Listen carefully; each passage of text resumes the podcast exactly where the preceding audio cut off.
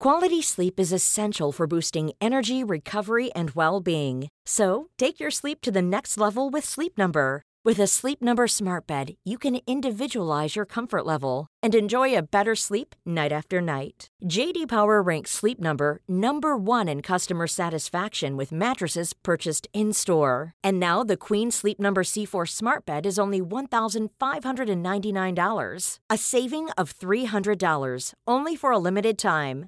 For JD Power 2023 award information, visit jdpower.com/awards. Only at Sleep Number stores or sleepnumber.com.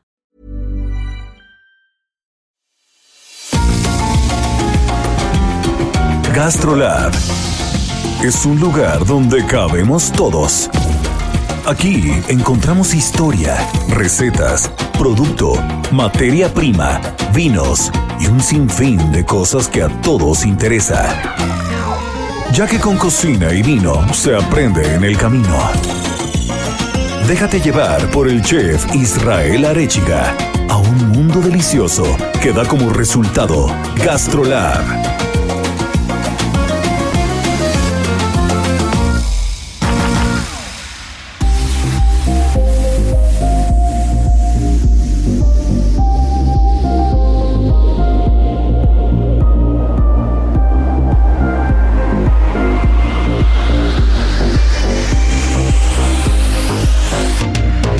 Hola amigos, ¿cómo están? Pues bienvenidos a un programa más de Gastrolab.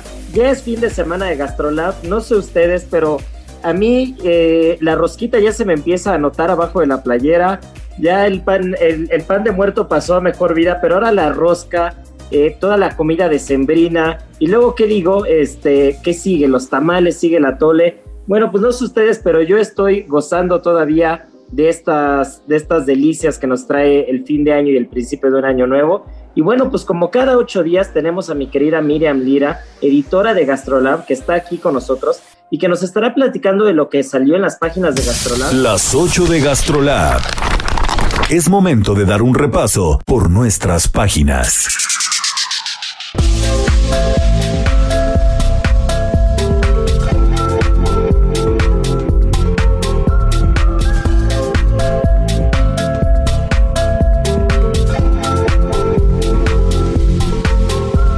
Justo de la rosquita, hablando del pan, hablando de la lonjita, mi querida Miriam, la portada del viernes pasado de Gastrolab dice adiós a las dietas.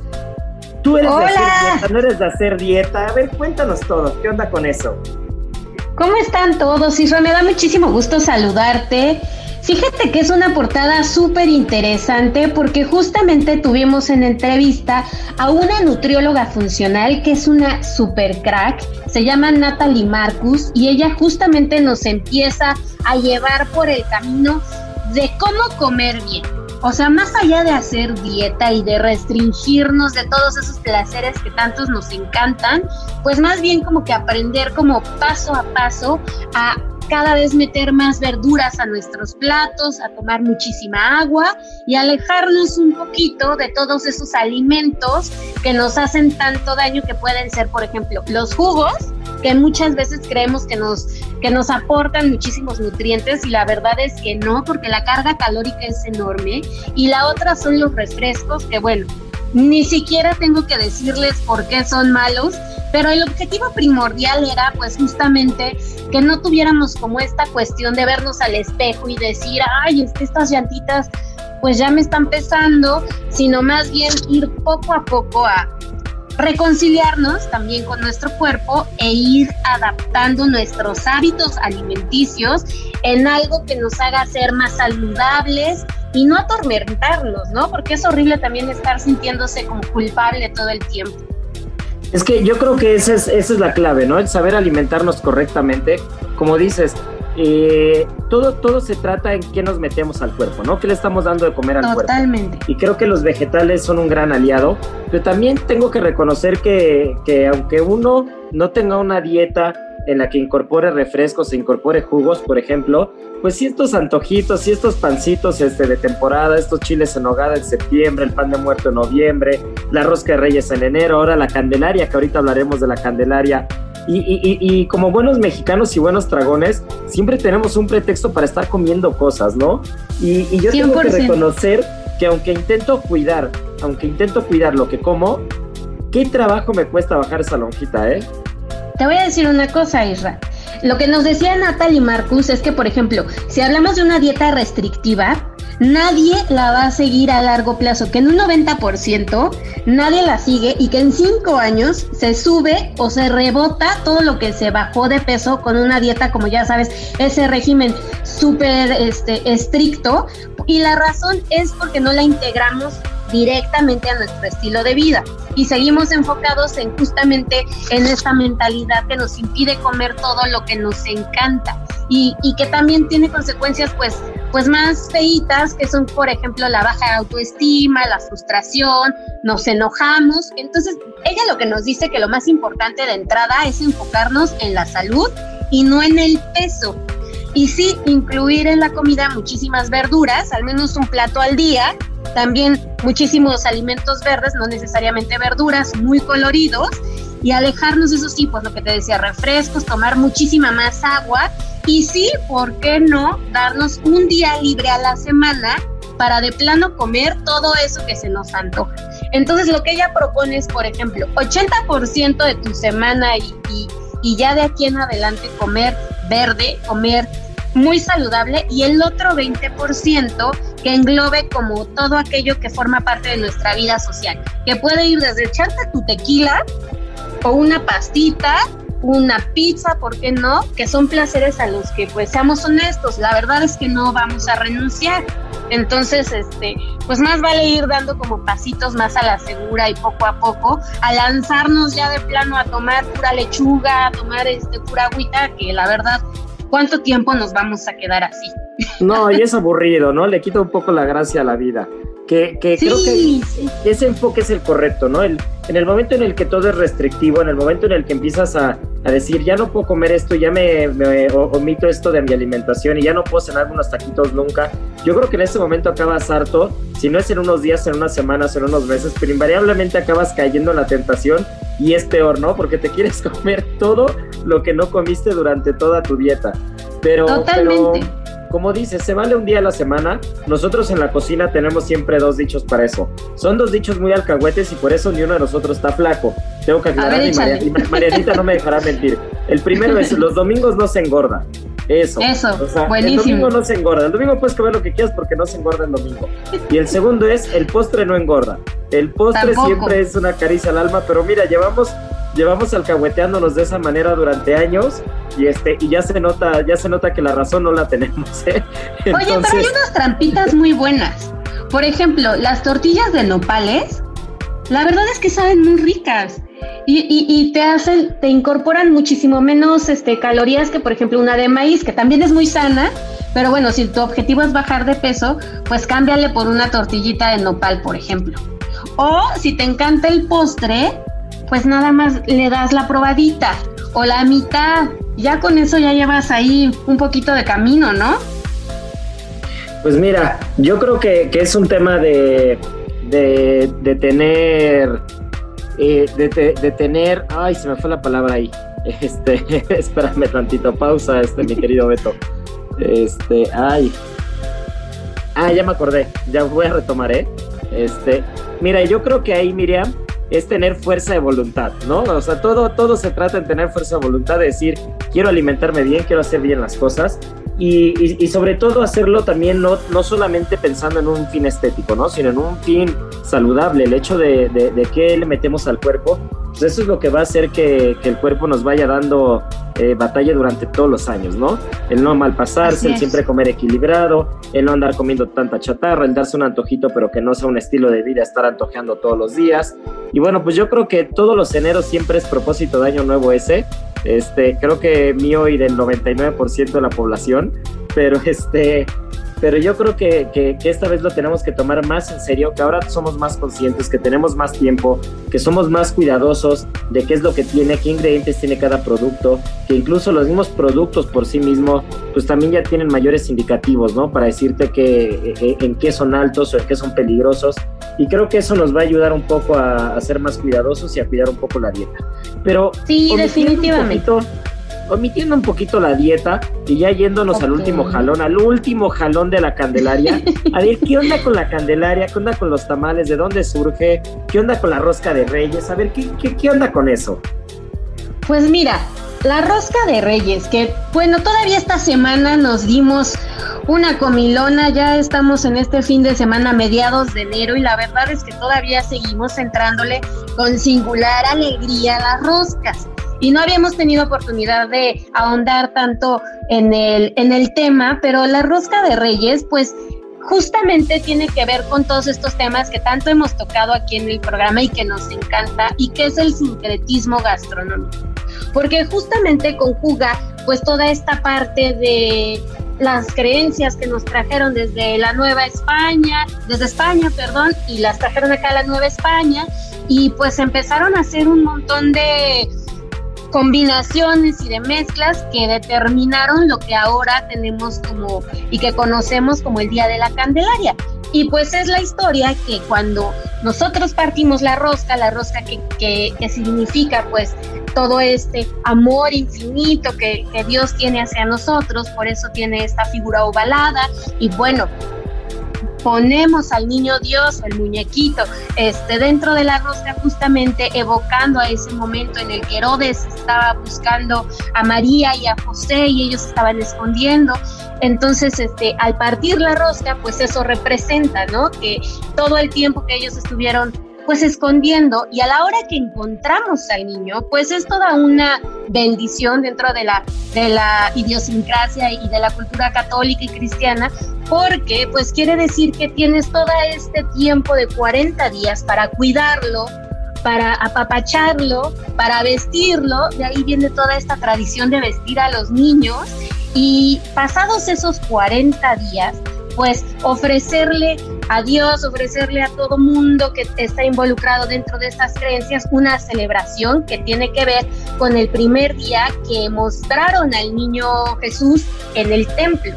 Pero bueno, los tamales, ¿por qué tamales? Bueno, pues resulta que esta creencia este, hace un, un cruce ahí con toda la cultura prehispánica, porque resulta que hace siglos pues también esta celebración se empalmaba con el inicio del calendario que tenían los mexicas y los aztecas, este, que tenía que, ver con todo el inicio del el sol naciente, con que se empezaban a dar las siembras, en que empezaba todo a florecer, y este, ellos le ofrecían a los dioses Tláhuac, este, a la serpiente emplumada, Quetzalcoatl, pues todo tipo de productos. Y el más importante que teníamos en ese entonces era el maíz.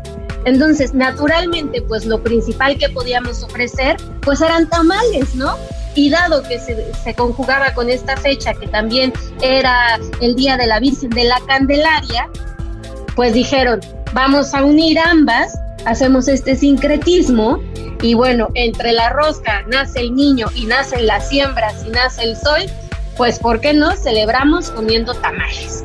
Y todo se junta, esa, es parte de la historia de México, ¿no? Me encanta cómo la gastronomía mexicana, las costumbres, la cultura, siempre se fue adaptando, ¿no? Y siempre se fue mezclando y, ha, sido, ha sido una mezcla de historias, de sabores, de fechas, que cosas que, que quieras o no, son curiosas, pero que, al final todo se va amalgamando y todo se va haciendo parte de una tradición, ¿no? Ese fue de los datos que más me gustó para que veas. Cuando lo leí me sorprendí, yo no sabía eso, ¿no? Que el 2 de febrero coincidía con la celebración del Año Nuevo de los mexicas y, qué curioso, ¿no? Como al final todo se va entrelazando y, y todo tiene una línea, ¿no? Y esa línea siempre va a seguir un camino y ese camino tarde o temprano nos lleva a la cocina, nos lleva a la gastronomía. Y dime, a ver, mi querida Miriam, ¿cuántos tamales debes ya con esa rosquiza de este año, eh? Mira, fíjate que este año me porté bien, muy bien. Solamente en mi casa partimos 10 roscas. Debo nada más unas docenas. Debes de, ver, tamales de las 10, yo creo. sí, sí, sí, sí, sí. Debo unas docenas nada más. Lo bueno es que también este, es tan vasta nuestra gastronomía que tengo de dónde escoger. Hay oaxaqueño, hay zacahuil, hay de todo tipo. Entonces, pues, de opciones no paramos, Isra. No, y donde, y donde se te ocurra llevar de esa docena que debes seis zacahuiles, tienen comida para todo el año, ¿eh? Definitivamente. definitivamente quien nos escucha y no sabe qué es un zacahuil, es este tamal enorme, eh, típico de la región de Hidalgo, incluso de Veracruz también, de la parte sur de San Luis Potosí también, que es como este tamal gigante que le puede meter hasta un cerdo completo, ¿no? Un zacahuil es para una festividad y puede comer un pueblo completo de un zacahuil pero deliciosísimo. Ustedes si tienen oportunidad tienen que probarlo porque de verdad no se van a arrepentir y con uno que lleven ya alimentan a toda la familia, entonces no hay pierde, no hay pierde. Y si no, pues uno oaxaqueño, uno tradicional. El caso es que celebremos y bueno, ahora mismo con sanísima distancia porque las cosas no están para, para reunirnos en grande, pero, pero que no se pierdan las costumbres, eso también es muy importante. Sí, ahora sí que como en lugar de decir el horno no está para bollos, ahora sí que la olla no está para tamales. Y bueno, pues mi querida Miri, qué gusto tenerte aquí como cada ocho días. Pero a ver, si yo quiero saber más de Gastrolab, recetas, si no me dio tiempo de ir al kiosco a comprar el periódico, ¿dónde puedo ver todo lo que hay alrededor de Gastrolab? No se preocupen porque todo está en gastrolabweb.com. Ahí pueden descargar todas nuestras ediciones. Además, pueden visitarnos en Instagram, arroba Heraldo Gastrolab, que ya somos ahí una, una comunidad muy grande, medio millón ya en TikTok.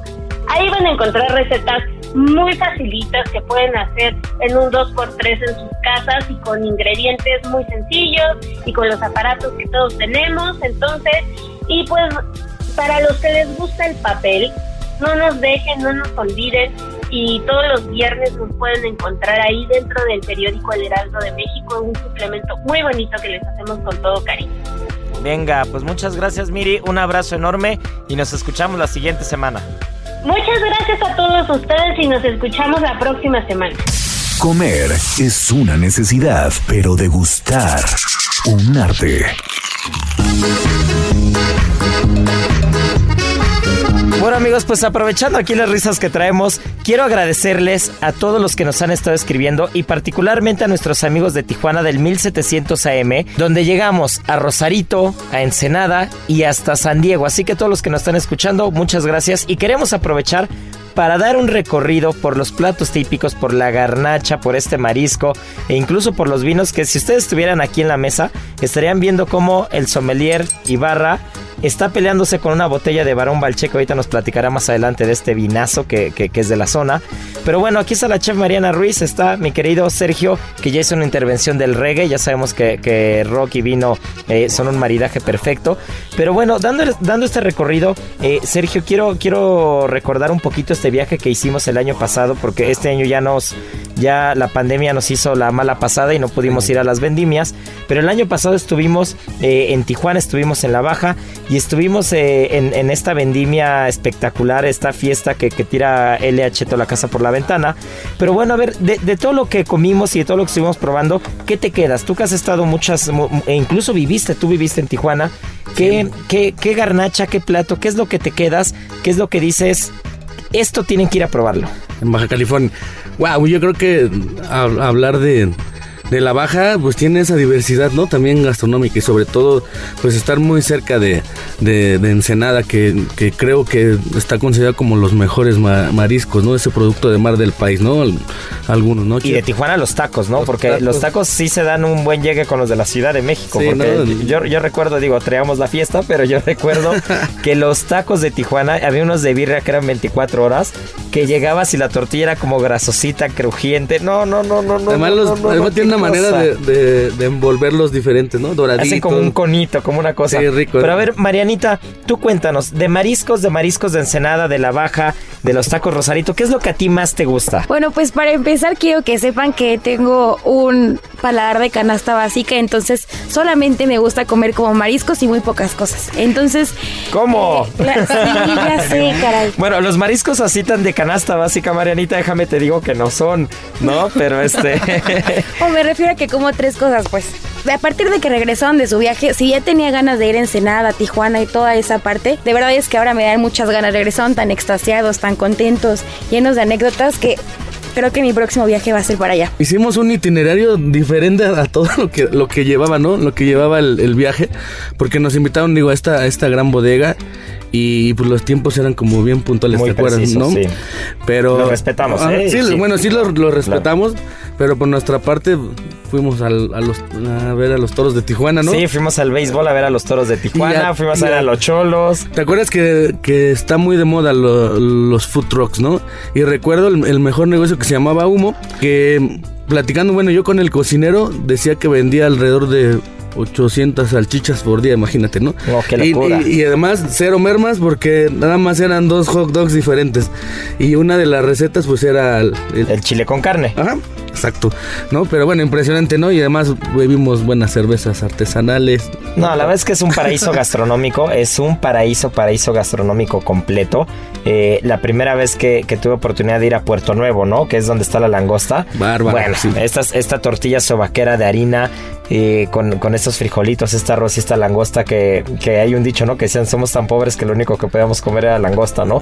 Entonces, porque aparte es lo que tienen ahí, ¿no? Es lo que, es lo que está ahí, en- es, lo, es lo que tienen ahí a la mano, ¿no? Ese es, ese es el famoso kilómetro cero y el producto. Y otra de las cosas que yo recuerdo mucho de esa zona del valle eh, es el desayuno, el desayuno de Doña Estela, que Doña Estela, nada más para que, para que se imaginen, así como escuchan a Doña Estela, fue muy famosa porque si mal no recuerdo fue en el 2016 o 2017 que ganó a nivel mundial por una revista inglesa como el lugar con el mejor desayuno del mundo por su machaca con huevo. Entonces, eh, que una revista inglesa premie a una, a una cocinera tradicional mexicana que lo único que, que hace es eh, hacer buena comida con buen producto sin pretensiones ni nada, es como si fuera una fonda, ¿no?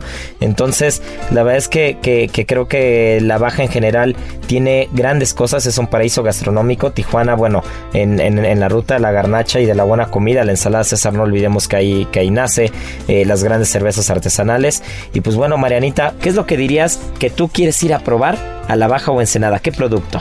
Yo creo que el famosísimo taco rosarito, ¿no? Qué Yo creo que siempre se nos antoja ese trozo de pescado fresco, casi que sientes que tú lo fuiste a pescar, capeado, porque aparte la verdad es que todo con grasa sabe mejor. Si Eso. no no me gusta. Y todo con grasa sabe mejor Sí. y el vino limpia esa grasa. Y ahora, el sabor oculto.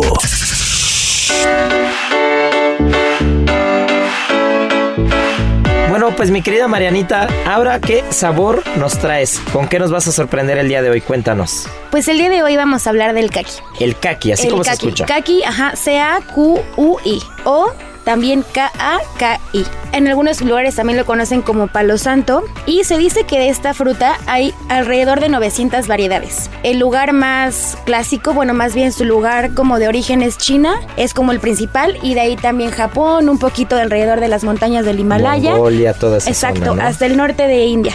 Esta fruta es como muy similar a un jitomate. Tiene un, col- un color muy como anaranjado, rojizo. No sé, es muy bonita. Y aparte de arriba tiene como un pedúnculo muy, muy, muy peculiar. Como cuando de chiquitos dibujábamos una manzana y arriba le ponías como los piquitos y un tallito. Así es, verde, como más opaco. Es una valla y este árbol es gigante. Mide como 30 metros más o menos.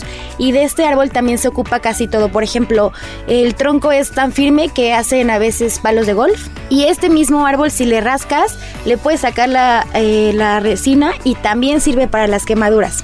Oye, una pregunta, Marianita, porque así como me lo estás describiendo, a mí se me está viniendo a la mente el pérsimo. Ah, ¿El ahí pérsimo y el kaki es lo mismo? Ahí voy, chef. Ah, eso. a Ahí ver, voy. a ver.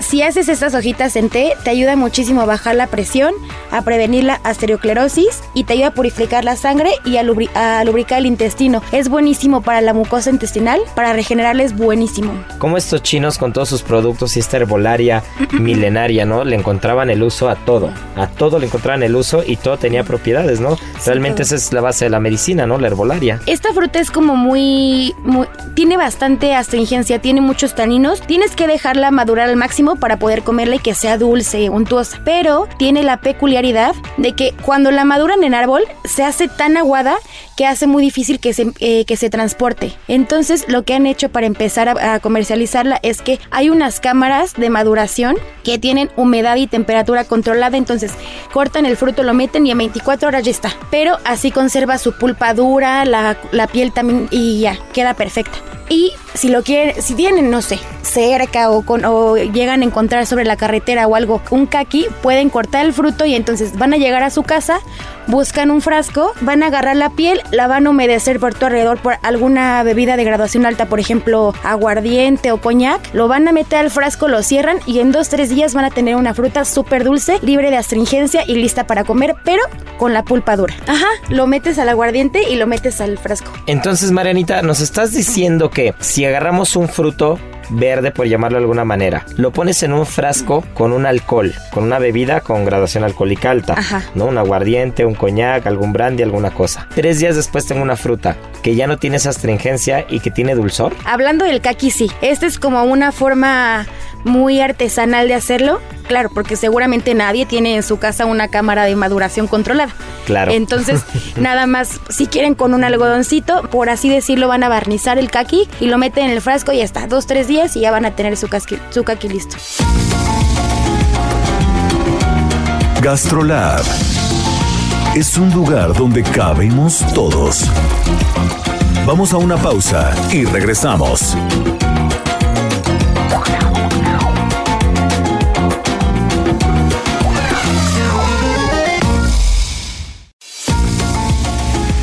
Gastrolab, estamos de regreso.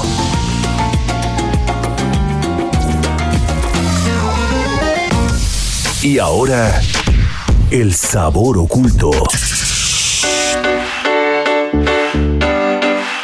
Bueno, Marianita, ya estamos de regreso.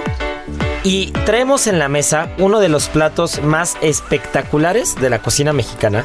Uno de los platos incluso puedo decir polémicos por, por, la naturaleza del plato y, pondré la analogía con diferentes, con diferentes productos. Uno de ellos a Sergio estoy seguro que le encantará la historia porque le encanta la historia del ortolán y es es eh, eh, no es tan salvaje como la historia del ortolán, así que ya, ya los piqué porque van a decir que es el ortolán, ¿no? Pero en el tema del mole o mole de caderas, siempre ha habido como, como esa parte, digamos, ética en la que en la que no se sabe si es correcto o no es correcto pues lo que, lo que, lo que sufre el animal antes de ser sacrificado, ¿no? Que realmente se alimenta al chivo con sal y hierbas para que se vaya deshidratando el animal y todo el sabor se vaya quedando en los huesos, ¿no? Pero, pero bueno, así como se escucha, pues realmente es parte de la gastronomía mexicana, es un plato que tiene mucha historia, es un plato que no deja indiferente a nadie. Pero a ver, ¿qué es el mole de caderas, Mariana? ¿Cuál es su origen? Échanos toda la información que traes porque ese de verdad es un lujo hablar de ese plato y estamos en plena temporada. Sí, e, este plato es originario más que nada de Oaxaca, de Guerrero y de Puebla. Pero en especial en la, parte de Tehuacán. De Tehuacán, exactamente. Tienen como todo un ritual de, ahora sí que la matanza del chivo, ¿no? Entonces, eh, empieza el 20 de octubre y es como justo esa, es justo eso, el Festival de la Matanza. Entonces, eh, como ya decías... Y tú ves a los chivos, los ves a los chivos adornados con, flores. Es, es, una locura, es que de verdad es muy colorido.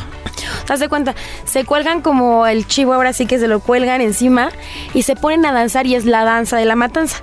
Entonces, una vez de que ya se ponen a bailar y la danza, eh, pues ahora sí que lo matan, ¿no? Para obtener el mole de caderas.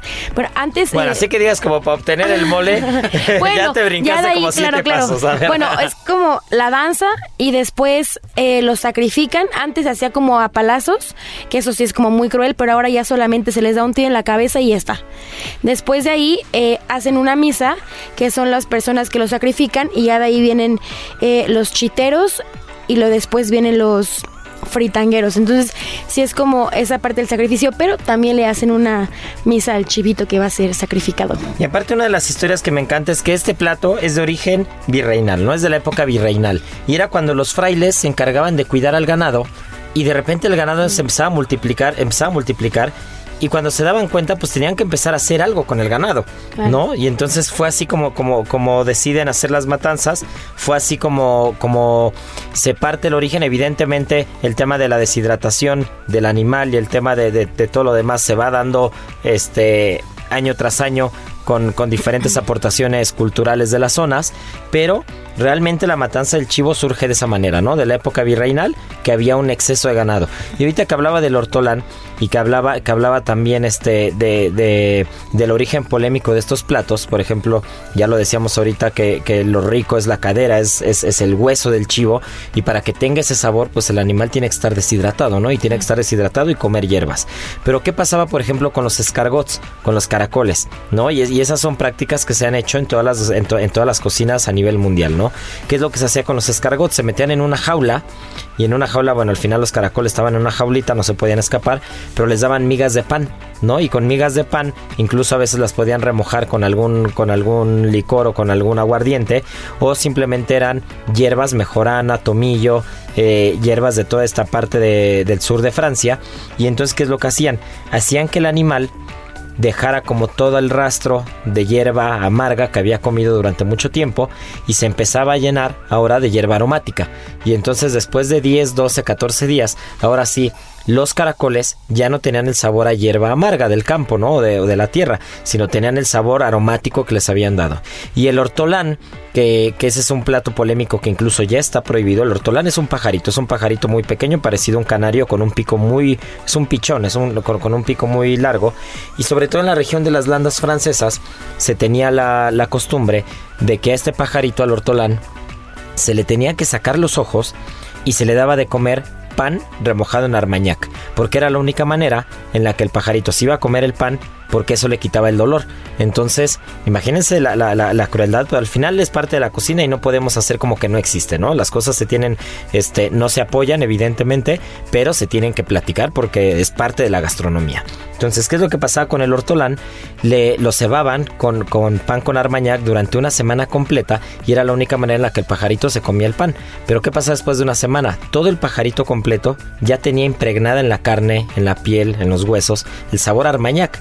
Después que seguía, se cocinaba el pajarito completo y, y, y Sergio le encanta esa, esa, esa, esa escena o esa parte porque eh, hay como muchas variantes de la historia, pero se dice que te tenías que tapar o te tienes que tapar con una servilleta o te tienes que es, tapar con el mantel. Es un ritual, ¿no? Es un ritual. Cuando te comes el ortolán hay dos maneras, ¿no? La primera es que te tienes que comer el pajarito completo y es completo, completo, entonces tienes que abrir la boca por completo y, una vez que lo metes completo a la boca, vas sacando la osamenta, los huesos. Es tan sutil, es tan suave, es tan mantequilloso que sale completo eh, la osamenta del pajarito, ¿no? Esa es la primera. Pero la segunda es de que, de que la regla o la historia era que te tenías que sentir apenado ante Dios de haberte comido a un animal tan pequeño y tan indefenso y por eso te tapabas la cabeza con la servilleta o con el mantel.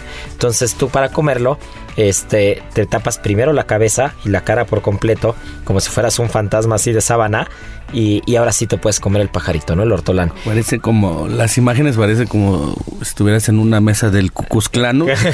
sí, o sea, de verdad, es, es que parece una secta, pero realmente era, era la práctica del hortolán hace años. Y como eso, y como eso, evidentemente, pues ha habido, ha habido muchos, muchos tratos a la materia prima para lograr ciertos sabores, ¿no? Pero en el caso particular del, del wax mole o del mole de caderas, pues no estamos siendo tan extremos, pero al final sí se tiene que deshidratar al animal para que todo el sabor se concentre y, y, y, y, ese sabor realmente se pueda permear al mole de caderas como tal. Así que ya saben, estamos en plena temporada. Del vino a la palabra. Con el sommelier Sergio Ibarra.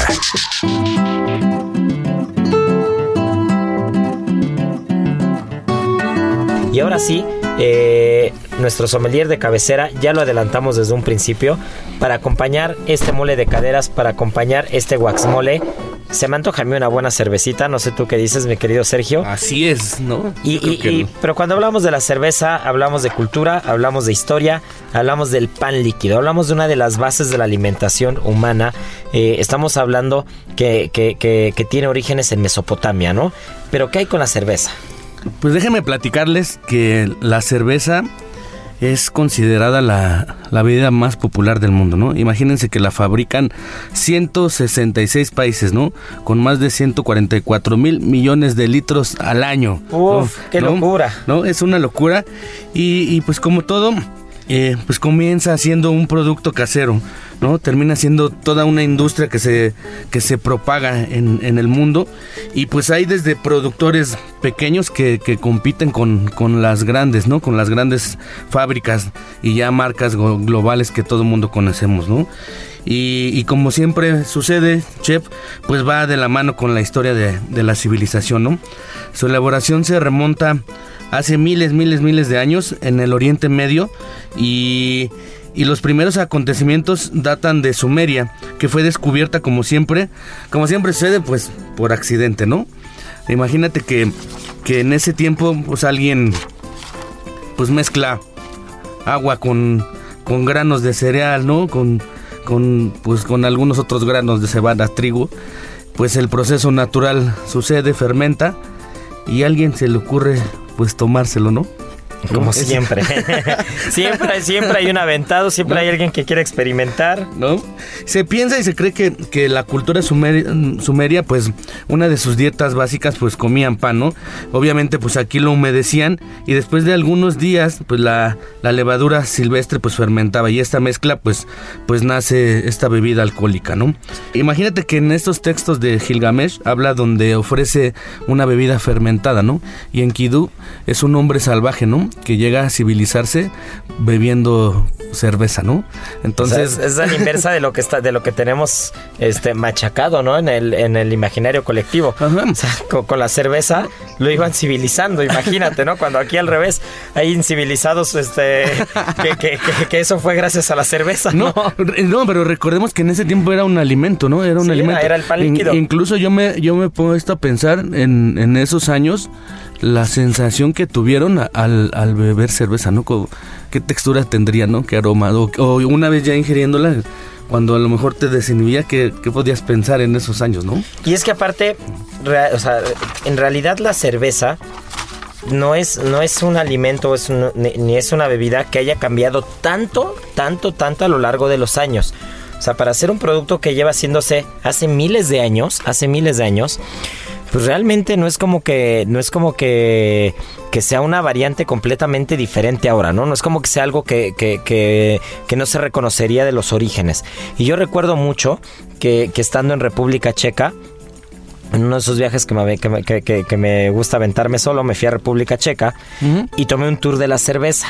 Y me dieron a probar una cerveza sin pasteurizar, lo más parecido a una cerveza medieval.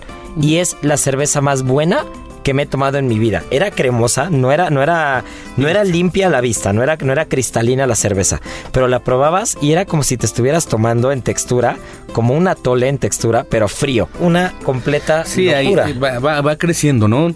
Eh, hay gente que dicen que se reunía mm, la gente, ¿no? Eh, alrededor de esta bebida fermentada y la tomaban en pajillas para que no pasaran los granos, ¿no? Y recordemos que pues siempre va de la mano de la agricultura. Aquí llegamos a un periodo que se llama el periodo neolítico, que, que quiere decir que todas las civilizaciones empiezan a girar alrededor de la, de la economía, ¿no? ¿no? ¿Qué quiero decir con la economía? Pues la gente que cazaba, la gente que, que hacía agricultura, la gente que empezaba a elaborar cosas, ¿no? Sí, ya el Y- sedentarismo y Ujú. ahora sí el, el- el crear sociedades como y, tal. y entonces cada cultura pues elaboraba su, su propia cerveza, ¿no? Y es así como va, va empezando a, a evolucionar, ¿no? Se dice que en, en el antiguo Egipto, por decreto, por decreto, cada cada, ciudadano tenía derecho a cinco panes, ¿no? Cinco gasas de pan y dos vasos de cerveza por día, ¿no? Ah, ¿no? Imagínate que, pues, con razón construyeron esas pirámides este, también, y, ¿no? Y lo llevaban, lo llevaban muy, muy de la mano. se dice, bueno, tú vez estado en, en, Egipto y se dice que en, en las tumbas de los faraones ponían figuras de, de, maestros cerveceros porque decían que cuando morían, pues se lo tenían que llevar a, al otro mundo, ¿no? A que, a que elaboraran su cerveza, ¿no? Y de ahí pues empieza a esparcir por todo el mundo, ¿no? Eh, podemos recordar culturas como la rusa. Eh, en Rusia elaboraban una bebida que se llamaba el koas, que significa eh, levadura de pan, que es una bebida alcohólica también, ¿no? Al estilo de la cerveza. En Japón utilizaban los granos, pero aquí ellos elaboraban el sake, ¿no? Que mucha gente le llama el vino de arroz, pero prácticamente yo creo que podría ser más, más una cerveza, ¿no? Y en China se dice que encuentran unas vasijas de más de 5000 años de antigüedad, ¿no? Y ellos prepararon una bebida que se llamaba el, el samshu, que también es, es un estilo de cerveza, ¿no? Y entonces es aquí donde todo el mundo se pregunta, pues, ¿qué sucede, no? ¿Por qué, por qué en Europa es donde más auge se le da, se le da la cerveza, ¿no? Y es así como se extiende básicamente, pues, a toda, a toda Europa, llega a Rusia, ¿no? Y por fin llega, pues, a, esas regiones y a esos, eh, esos países donde le dan más auge, ¿no? Alemania, Bélgica y, pues, la, la Gran Bretaña, ¿no?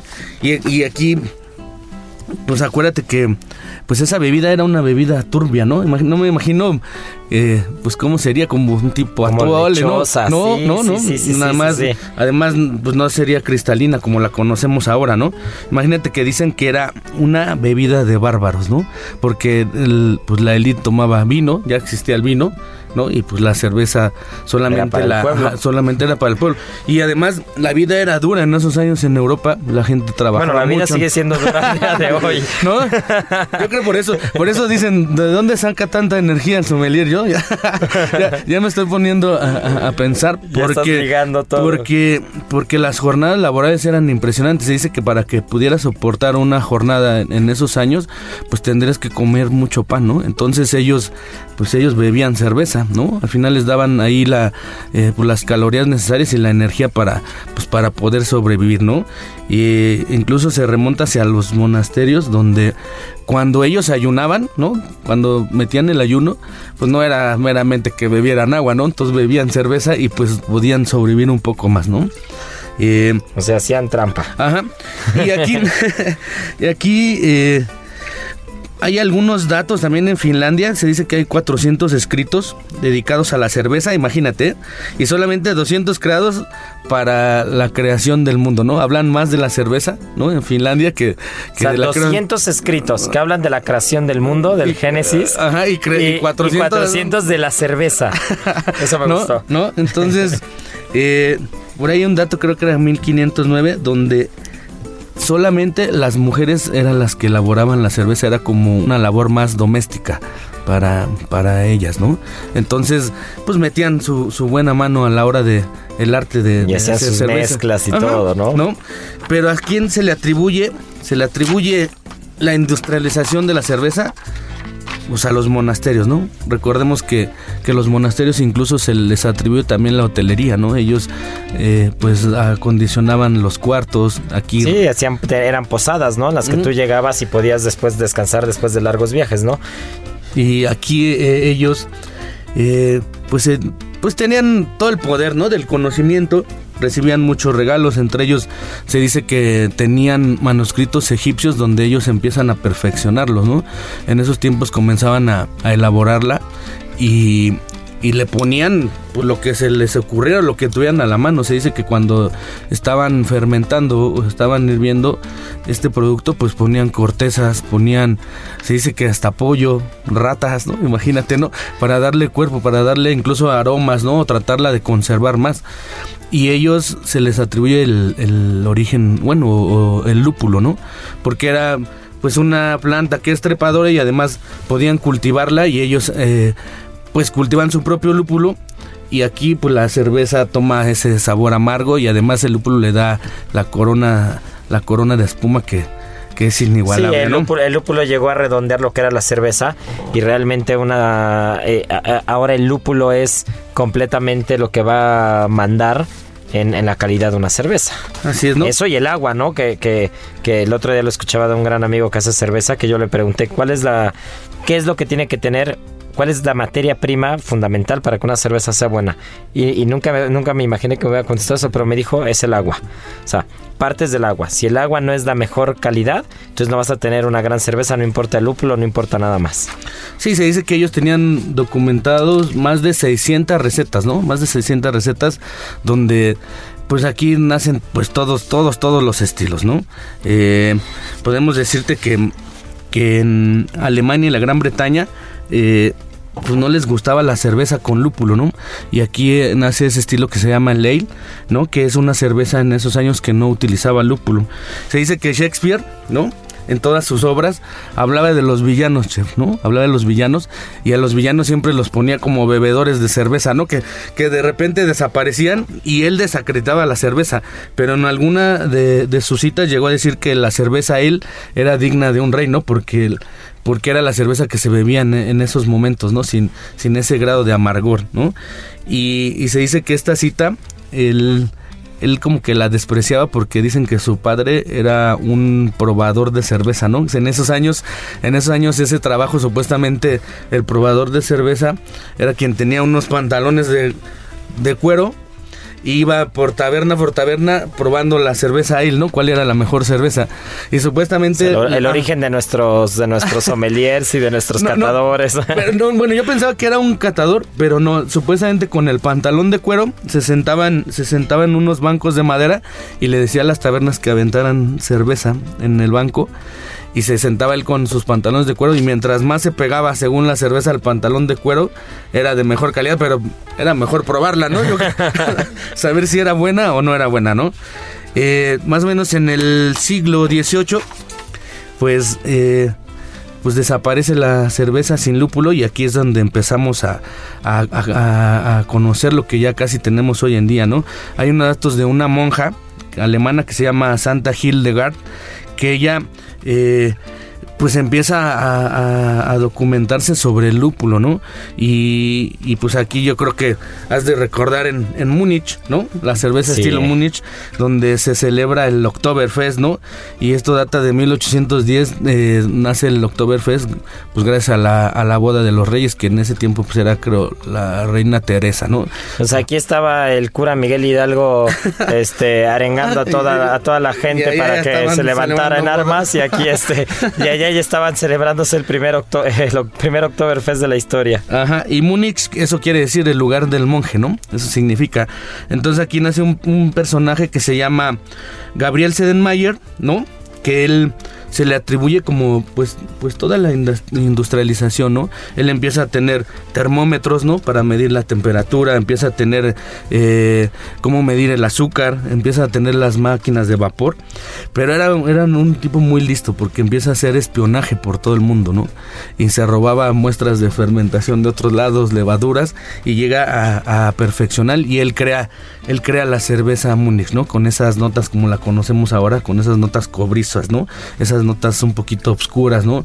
Eh, esos aromas a lúpulo natural que, Sí, que es, muy- es impresionante, muy ¿no? marcados. Y aquí yo creo que se le regresa el karma, ¿no? Y Joseph Grohl aprende, aprende el estilo de la cerveza, ¿no? De él. Y aquí en la República Checa, él, pues ellos son los creadores de la cerveza lager, ¿no? Porque hay dos estilos, el ale y la lager, que de aquí pues se varían pues se toda- todas las todas demás. las demás cervezas, ¿no? Y Joseph Grohl pues desarrolla esas técnicas de Mayer en la República Checa, ¿no? Y nace la primera cerveza dorada del mundo. Y él la empieza a, pues la lanza a todo el mundo. Y, y- y gracias a él le pone el nombre de esta ciudad checa que se llama Pilsen, ¿no? Y aquí pues es el otro origen de, de la cerveza Pilsen, ¿no? Que es más cristalina. Imagínate que empieza a nacer el cristal, ¿no? Todo el mundo antes no le ponía importancia a lo que bebía, pero ya era bonito tener un- una copa de cristal, un tarro y querías ver lo que te estabas Sí, la tomando. cerveza ¿no? dorada. Y entonces ya en esos años pues ve lo cristalino que era y, y pues se vuelve una locura y de ahí, de ahí pues cada quien empieza a elaborar sus estilos diferentes. Se dice por ejemplo la, la cerveza Stout, ¿no? Que la más famosa es la Guinness, ¿no? En Irlanda y es un sinónimo eh, inglés que quiere decir extra stout porter, ¿no? Que porter pues eran los trabajadores ingleses que después de, de sus jornadas pues se tomaban el tiempo para poder beber esta cerveza, ¿no? Que son esas cervezas obscuras, pero en Inglaterra eh, pues sucede algo que, que se empieza a consumir y más la cerveza lager y dejan de producirla. Y Guinness la retoma y pues casi se atribuye no el, nombre y, el origen de la cerveza stout no pero realmente lo que hicieron fue retomar. Así es. Y de ahí se va pues a todo el mundo. Aparece otro personaje que se llama Adolfo Bush y él es el creador de Budweiser no que empieza pues ahora sí que volverla mundial no y, es así como se llega a tener una de las industrias más importantes, ¿no?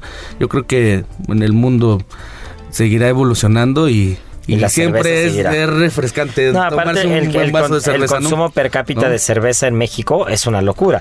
Tú lo comparas contra el consumo per cápita de vino y por, por ejemplo, y estamos en pañales, ¿no? O sea, realmente la cerveza es la bebida es la bebida nacional, ¿no? y, día con día empiezan a salir las, pues, las tabernas, eh, ¿cómo decir? artesanales, ¿no? Donde empiezas a infusionar con frutas, con chocolates, con cafés, con té. Y el maridaje es exquisito. Yo creo que de los mejores maridajes que he tenido yo en mi vida, la cerveza con una buena salchicha alemana, con, con mostaza. Y hacer el maridaje es una locura, ¿eh? Tienen, que probarlo, sí. es, es una barbaridad bueno, pues ya nos dejaste, pero, pero picados con el tema de la cerveza. pero bueno, pues el tiempo se nos fue como agua. No saben qué buen programa, que cómo lo disfrutamos el día de hoy. Eh, no se nos despeguen porque viene la adivinanza del día y con eso rematamos, ¿eh?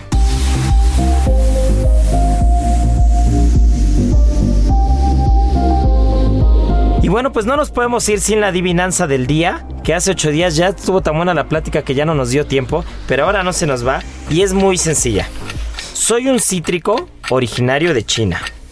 Mi nombre me lo dieron por el color de los trajes que usaban los monjes en China.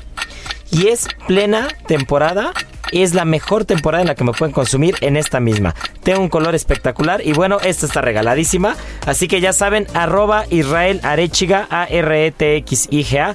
Mándenme la respuesta y ya veremos. Yo creo que les vamos a hacer llegar un kit de cerveza, ¿no, Some?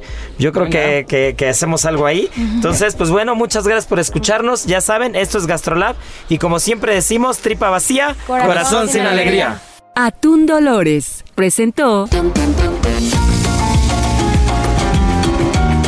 Aquí concluye otra emisión más de GastroLab, el lugar donde cabemos todos. Esta es una producción de Heraldo Media Group.